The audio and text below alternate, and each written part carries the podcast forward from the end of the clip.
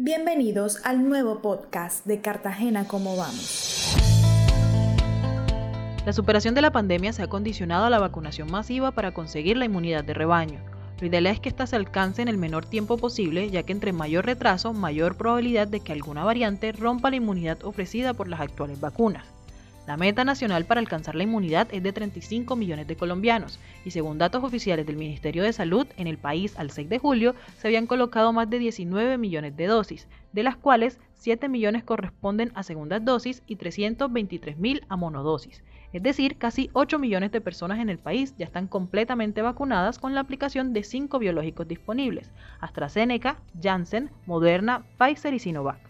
En febrero del presente año, la encuesta virtual Mi Voz Mi Ciudad arrojó datos relacionados sobre la percepción de los cartageneros con relación al plan de vacunación. El 50% de los cartageneros encuestados manifestó que se colocaría la vacuna una vez ésta estuviera disponible para ellos. No obstante, el 50% restante indicó que no sabe o simplemente no se vacunaría.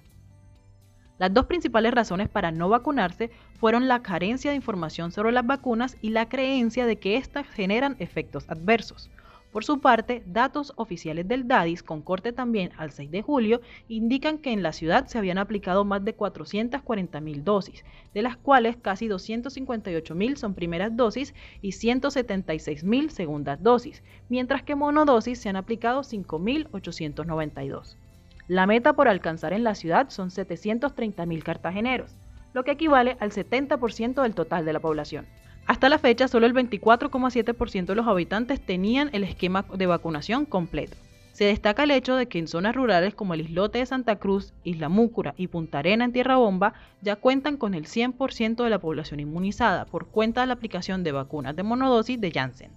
Los ciudadanos deben seguir informándose acerca de las vacunas para que comprendan que los beneficios de estar vacunados son mayores a las posibles consecuencias de contraer COVID-19.